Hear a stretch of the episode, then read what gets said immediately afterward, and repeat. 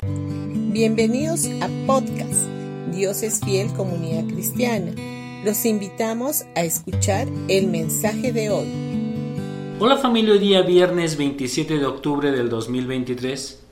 Vamos a ir a Lucas capítulo 22 versículo 13. Ellos fueron a la ciudad y encontraron todo como Jesús les había dicho, y allí prepararon la cena de Pascua. Cuando un verdadero don del Espíritu está en operación, las cosas siempre serán como el Señor ha dicho. Una excepción a esto es si hay alguna condición que cumplir.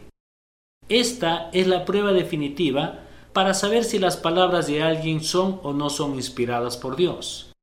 En Deuteronomio capítulo 18 versículo 22 dice, Si el profeta habla en el nombre del Señor pero su profecía no se cumple ni ocurre lo que predice, ustedes sabrán que ese mensaje no proviene del Señor. Ese profeta habló sin el respaldo de mi autoridad y no tienen que temerle. No podemos dejarnos guiar solo por nuestros propios sentimientos respecto a los dones del Espíritu. En 1 Corintios capítulo 12, el apóstol Pablo nos da instrucciones que rigen el uso de los dones espirituales que deben reemplazar cualquier impulso o guía que sintamos. La primera prueba que se puede aplicar a cualquier don del Espíritu es preguntar, ¿glorifica a Jesús? Ese es el punto que Pablo está planteando. El Espíritu Santo nunca llevará a nadie a difamar a Jesús de ninguna manera. Jesús dejó muy claro que el Espíritu Santo solo lo glorificaría. Cualquier expresión o acto que niegue a Jesús no proviene del Espíritu Santo. En los días de Pablo se estaba haciendo una transición del judaísmo al cristianismo. Algunos judíos enseñaban que guardar la ley del Antiguo Testamento podía producir la salvación. Se opusieron violentamente a la enseñanza de Pablo de que sólo la fe en Jesús podía producir la salvación.